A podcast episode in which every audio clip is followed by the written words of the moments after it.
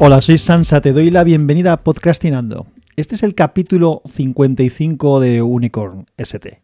Hoy te he hablado y hablar de ese proyecto, de esa, de esa obsesión que me tiene, que, que he contado en alguna ocasión, que me tiene desde hace un par de años ocupado en una gran parte de mi tiempo libre, que es el organizar mi colección de música. Todo el tema este, cuando empezó, era un tema que tenía pendiente hacía tiempo, y cuando empecé otra vez a ponerme en serio con ello, me creé una tarea entre ello, un programa que sirve para organizar cosas, y me hice un guion un poco de lo que tendría que, ir haciendo. Así que he pensado, o quería hablarte de alguna cosa relacionada con ello, he pensado que una forma era abrir ese guion, esa especie de tarea que tenía entre ello y utilizarla de guion para parte de lo que te voy a contar. El objetivo principal era organizar mm, toda mi colección de música, disponer de ella en formato digital y además encontrar la forma de poder acceder a ella en streaming, es decir, tenerla en un disco duro o lo que fuera para poder escuchar, pero y poderme grabar en un USB o en una SD del teléfono y escuchar la música, pero también encontrar la forma de acceder a esa música por streaming, es decir, desde cualquier dispositivo. Inicialmente, lo que pensé cuando se presentó la aplicación o el programa o el servicio, como lo quieras llamar, Google Music, en principio creo que se llamaba Google Music, una de las cosas que prometía Google Music es que podía subir la música a Google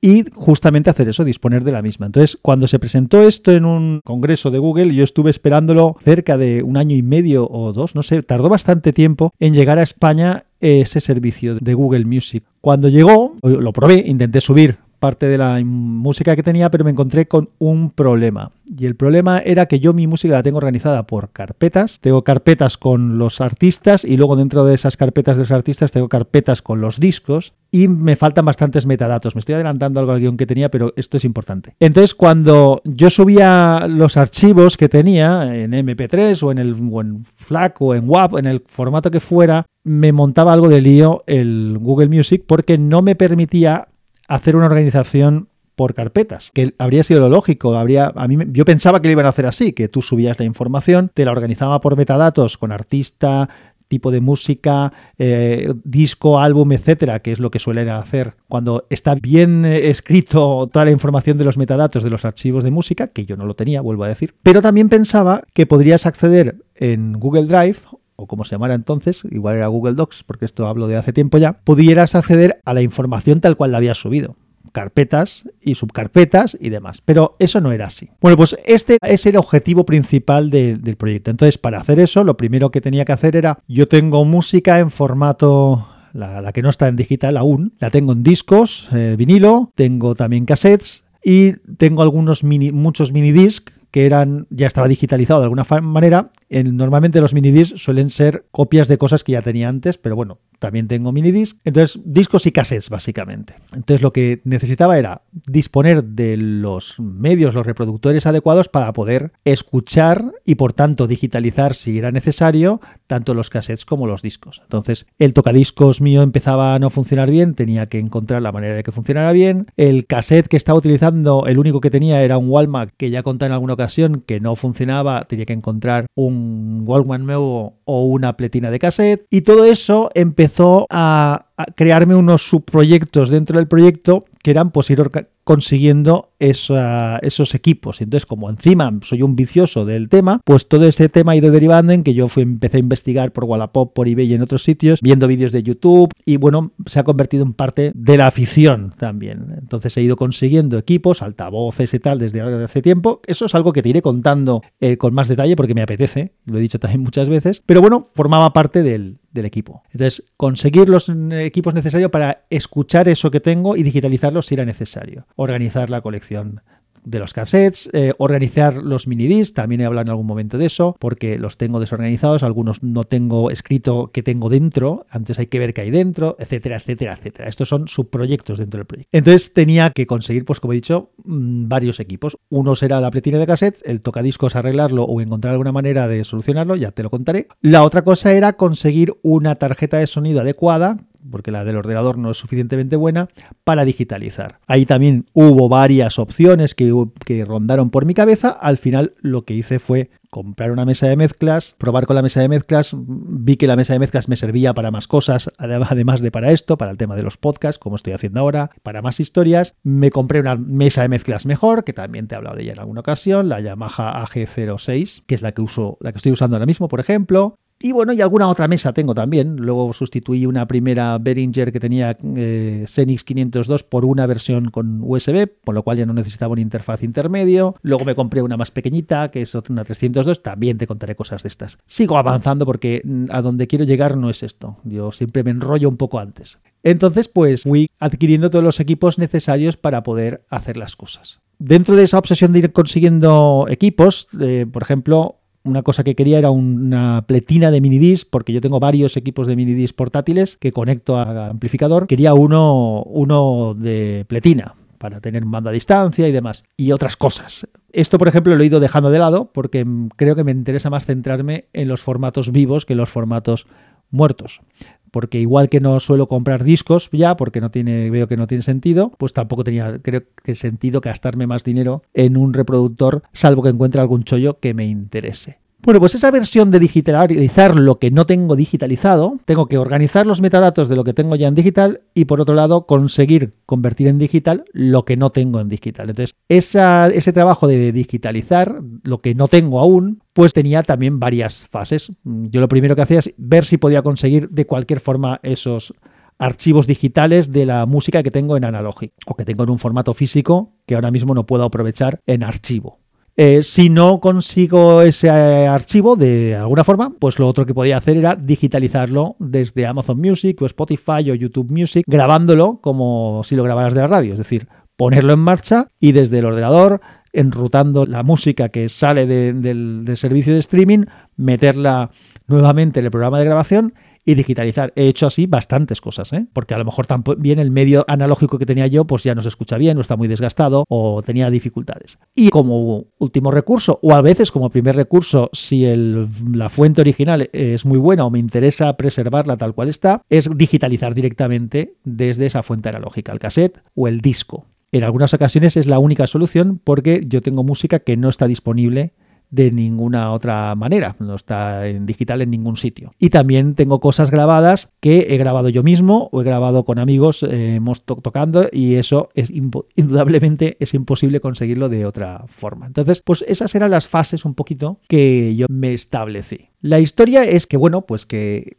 ese objetivo que ya te he dicho de tenerlo vía streaming, por ejemplo, con el Google Music, que por cierto lo que puedes subir es hasta 100.000 canciones. Puedes subir hasta 100.000 canciones en el servicio de Google Music. Ahora YouTube Music, pues tenía ese problema de los metadatos. Para resolver lo de los metadatos, porque de esto voy mezclando de cosas, pero todo tiene su sentido. Es decir, yo lo que tengo en digital lo tengo que organizar, lo que no tengo en digital tengo que convertirlo en digital. Pero una vez lo tengo en digital, tanto lo que ya tenía como lo que convierto, lo tengo que organizar. Tengo que organizar los metadatos porque ya aprendí que, por ejemplo, ese servicio de Google Music y otros muchos funcionan mejor si tiene los metadatos bien hechos. Incluso el propio reproductor del teléfono de cualquier sitio es más fácil buscar, verlos. Además es más bonito, más propio, te da más sensación de, de estar manejando tu colección de música si ves las portadas de los discos y demás que si tienes simplemente unos archivos ahí metidos en carpetas. Para hacer eso busqué también distintas cosas y uno de los programas que me ha ayudado un montón es un programa que se llama MP3 TAC súper recomendable. Dejaré algún acceso para que puedas conseguir ese programa. Este programa lo que hace es que tú lees una carpeta donde tienes música, te sale en una especie de explorador de archivos con distintos campos y te pone los metadatos que existen y los que no. Te pone el nombre del archivo, si tienes el nombre del artista, si lo hay, el nombre del disco, si lo hay, el nombre de la canción, si la hay, el orden de la canción dentro del disco, etcétera, etcétera, etcétera. Los metadatos que no tienes, los rellenas tú. Le puedes poner el nombre del artista, el nombre del disco, la portada del disco y toda la información esa que hace falta, créditos, distintas cosas. Lo bueno que eso se puede hacer con otros programas también, pero lo bueno que tiene el MP3 Tag es que puedes trabajar por lotes, es decir, puedes coger una carpeta entera, seleccionar toda la carpeta, cambiar toda la información de golpe. También puedes convertir información del archivo original, del nombre del archivo que ya tienes tú hecho, que eso sí que lo tengo yo bastante bien organizado. Utilizar la información del archivo para convertirla en metadatos. O al revés, si ya tengo organizados todos los metadatos y los nombres que tenía de los archivos digitales, que ya hay muchos discos que los tengo así de cutres, que pone file 1, file 2, file 3 o cosas similares, pues también puedo hacerlo al revés. Es decir, una vez yo he abierto esa carpeta, le he seleccionado todo, le he dicho que todo eso es de, de Jethro Tull y que es del disco A Little Land Music y que la portada es esta y después uno por uno he puesto los nombres de las distintas canciones, pues una vez lo tengo todo organizado, también puedo darle un botoncito que es convertir metadatos en nombre de archivo. Entonces puedo con una, una serie de caracteres defino cómo se hace esa conversión y entonces esa conversión pues puede ser el número de orden de la pista o incluso el disco, el artista, como me lo quiera poner. Entonces, por ejemplo, puede poner, yo normalmente hago número de orden de la pista, después un espacio, luego el nombre de la canción y luego entre paréntesis suelo poner el ratio de conversión que tiene esa canción. Por ejemplo, si es una, un archivo FLAC, pues me suele, poner entre paréntesis FLAC. Si es un archivo WAP, pone WAP. Si es un archivo de otro tipo, pone de otro tipo. Y si es un MP3, entre paréntesis suele poner el bitrate en el que ese archivo está codificado. Pues 192 kilobits por segundo, 320 kilobits por segundo, 256 kilobits por segundo. Bueno, algo, así. Pero bueno, eso lo que es interesante es que el MP3 tag te permite manejar de una manera bastante cómoda esa información. Entonces, ese es un programa que ha sido clave para todo esto. Luego, otra cosa que también quería, una vez vas organizándote la información, aparte del servicio streaming que ya tenía una posible solución con este Google Music, ahora YouTube Music, pues una cosa que quería era, para escuchar la música en local, quería un reproductor que fuera un poquito más vistoso, que se vea bien las portadas, que pueda elegir por portadas, algo un poco más visual, que puede ser, por ejemplo, VLC, que es excepcional, que permite hacer un montón de cosas, pero que para esto se me queda corto de comodidad. Estuve preguntando en los compañeros de WinTablet y JFK me recomendó usar Kodi, así que empecé a probar Kodi, lo instalé, lo utilicé, por ejemplo, en la televisión, si el, formato de televisión, porque está muy pensado para eso, está muy bien, con el mando a distancia se puede manejar bastante fácilmente. En la versión de móvil ya no está tan bien, bastante más incómoda. Y además no acabé de encontrar una vista por portadas, que es lo que yo quería. Entonces mm, se me quedaba corto en ese sentido. También pensaba el hacer esto de la reproducción en local, el poner un PC en el salón, un ordenador, con algún programa, el que encontrara, este que te estoy diciendo que tengo que buscar. Y inicialmente pensé utilizar el Sony Vaio X, que es un ordenador, te he hablado alguna vez del super plano, muy elegante, que no utilizábamos ahora para nada porque es bastante flojito en, a nivel de hoy en día para utilizar, pero para esto podía ser útil. Lo probé un par de veces, pero se estropeó la pantalla. Así que nada, como se estropeó la pantalla, se me estropeó el plan. Pensé incluso en comprar una Surface por el tema de tener algo táctil que puedas elegir ahí, que puedas tocar con la mano, o utilizar una de las Surface de casa para este objetivo. Pero entonces empecé a, a pensar en otras opciones y había un tema que tenía pendiente de hacía tiempo, de cuando estuve pensando en qué programa utilizar y empecé a investigar en lo de Kodi, y es que siempre que mirabas algo de información de Kodi también salía Plex. Entonces tenía Plex por un lado, Kodi por otro, y lo de Plex no lo había llegado a probar, porque sí que entendía que Plex también servía para hacer algo como de, de streaming, pero no lo acababa de entender. Entonces me dio por investigar y investigué y bueno, pues averigüé que sí que podía serme interesante. Entonces Plex, para el que no lo conozca, Plex por un lado consiste en un servicio que se llama Plex Server, que lo que hace es convertir el equipo en el que instalas el Plex Server en un servidor de contenidos. Escanea el contenido que tienes en un disco duro o en, la ruta que tú le indiques y lo que hace es convertir, eh, servirlo, hacer de servidor. Esto sirve tanto para PC como para un otro tipo de, equipos, por ejemplo un NAS o un servidor. Y por otro lado, luego está el Plex Player, que tiene distintos tipos de, clientes, tanto para Android como para Android TV, como para Android Auto, iOS, PC y como he dicho, en servidores, en NAS y en otro tipo de, sitios. Entonces, lo probé, lo probé. Cogí mi ThinkPad X230T, le instalé el Plex Server, le indiqué eh, en una tarjeta micro SD de 512 GB, que es donde tengo la colección de música, la coloqué allí para que la escaneara y lo probé y me encantó cómo, cómo funcionaba. El tema es, era exactamente lo que yo quería, me ponía las portadas que yo tenía o si no las tenía yo, me sugería portadas, organiza la colección de una manera muy interesante y eso era un poco de alguna forma lo que yo estaba buscando. Era lo que yo, lo que yo quería. Es extremadamente versátil y, me permite acceder no solamente de una manera vistosa al contenido que tengo localmente, sino también desde otros equipos. Claro, me obliga a tener un PC conectado y de hecho no tengo un claro si comprar un PC pequeñito y ponerlo en el despacho para mis temas personales y este tema sin comprar un NAS y utilizar un NAS para hacer esto. De momento lo que estoy haciendo es que tengo en el replicador de puertos el, el ThinkPad X230T ahí mm, conectado. Normalmente está casi siempre conectado, siempre que voy a utilizar esto. Eh, le, doy, le doy algún descanso cuando sé que no lo voy a usar y de paso pues lo tengo como ordenador personal en el despacho. Hay, una, hay un servicio de pago porque Plex es gratuito, pero tiene una opción de pago que te da alguna funcionalidad adicional, por ejemplo, poder acceder en remoto a la información sin ningún problema, incluso poderte descargar en el teléfono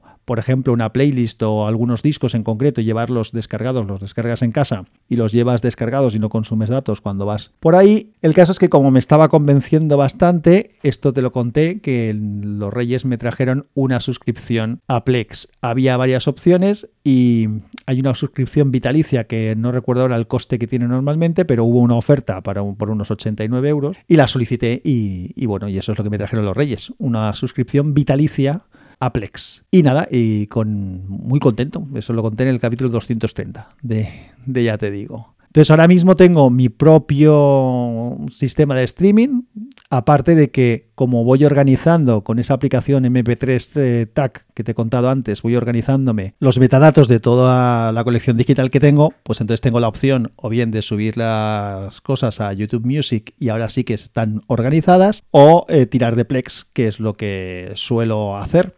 Como te he comentado, obliga a tener el PC conectado. Es decir, mientras no tengo el PC donde está instalado el Plex Server encendido, si no tengo ese PC encendido, no puedo acceder a la información. Pero bueno, mm, está bien. Y luego, por otro lado, los reproductores ya te he comentado que hay clientes para todo. Hay para la televisión, para Android Auto, para Android, para iOS, para PC, para NAS, etc. Esto me hacía innecesario el buscar un reproductor de PC para el salón, que te decía que era antes uno de los objetivos, que fuera vistoso, que tuviera información por álbumes, porque de esta manera puedo hacer dos cosas. O bien puedo utilizar la aplicación de la propia televisión, y la televisión la tengo conectada por fibra óptica con el amplificador, o bien otra cosa que hice, que me fue muy útil, es conectar un Chromecast a un eh, extractor de audio también por fibra óptica que también iba al amplificador y entonces o bien lanzaba la información al Chromecast y desde el Chromecast iba al amplificador sin pasar por la televisión,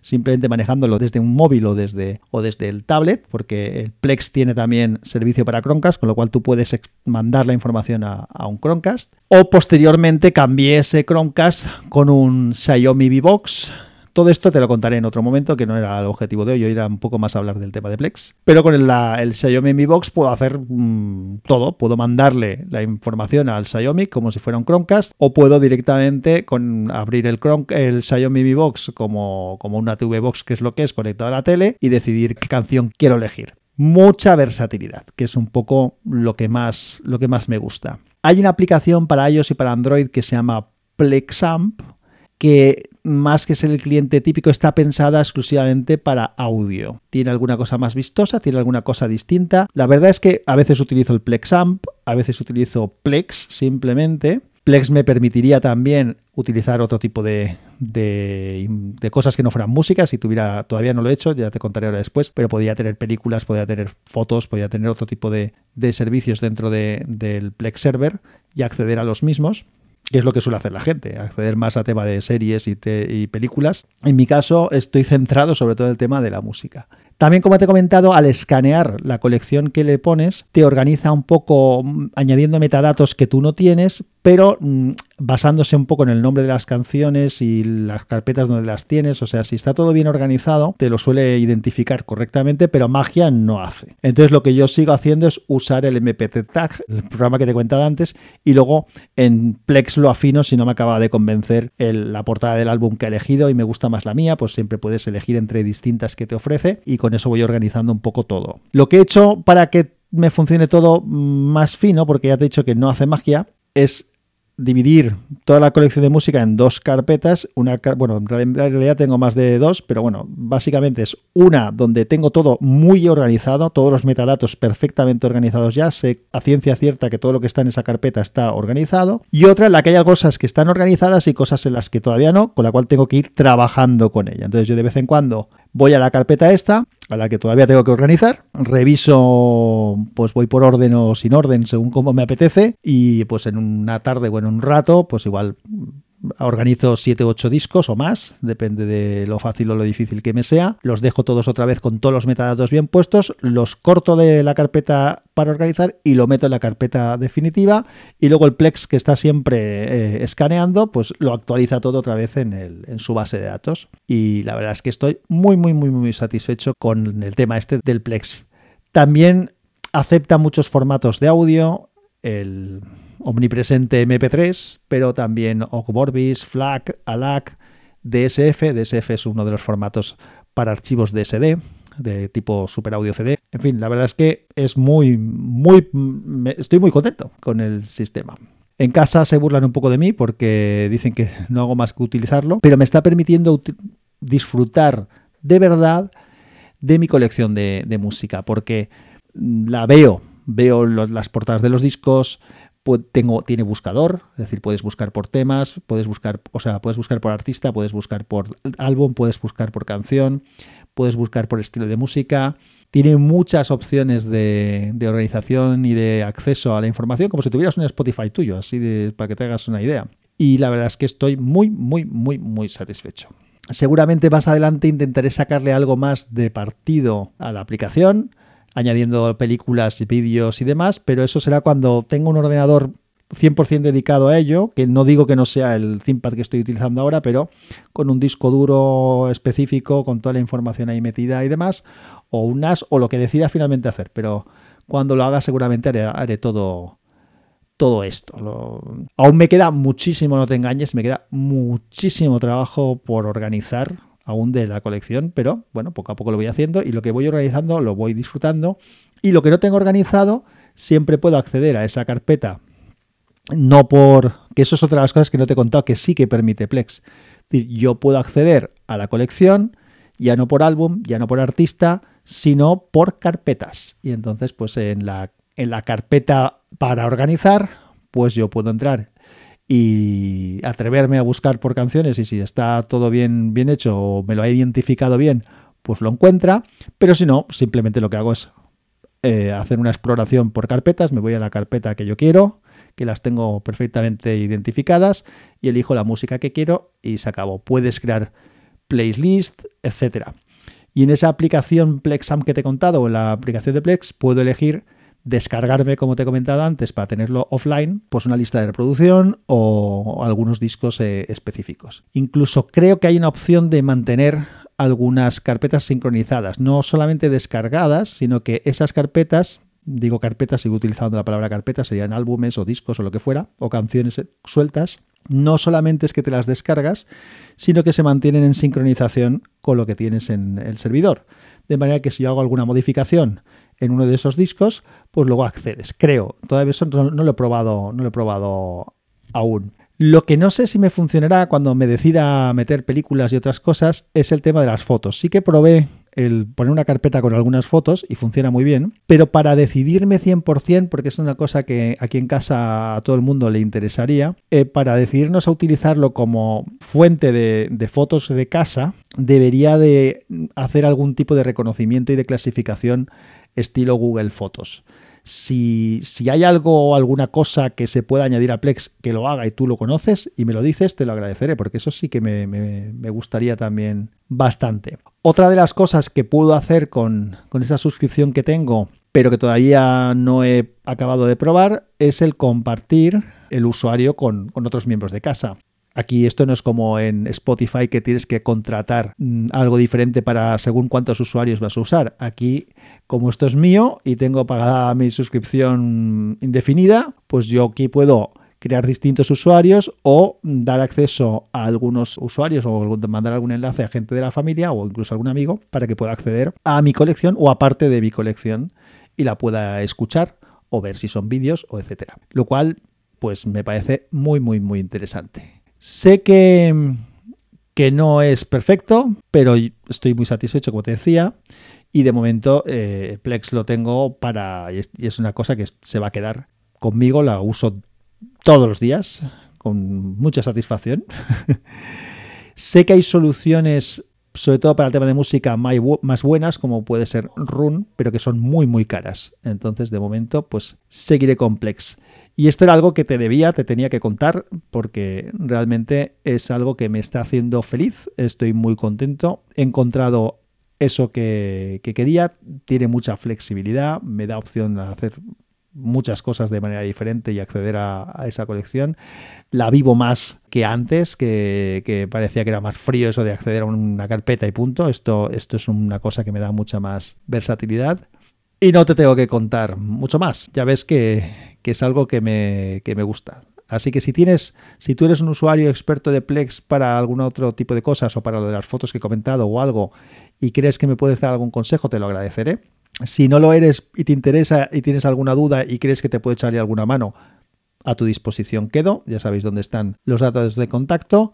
Como siempre, las notas del episodio suelo dejar algunos enlaces relacionados de algún capítulo que puedo haber mencionado anterior, de la información, por ejemplo, del programa, también por si alguien tiene interés, de ese programa MP3 Tag que he comentado antes. Te aconsejo que siempre le des un vistazo a las notas de los episodios porque encontrarás información, aparte de los datos de contacto y demás, siempre hay información relacionada con lo que he contado en el capítulo. Lo dicho, un abrazo fuerte. Nos vemos pronto. Nos oímos, mejor dicho.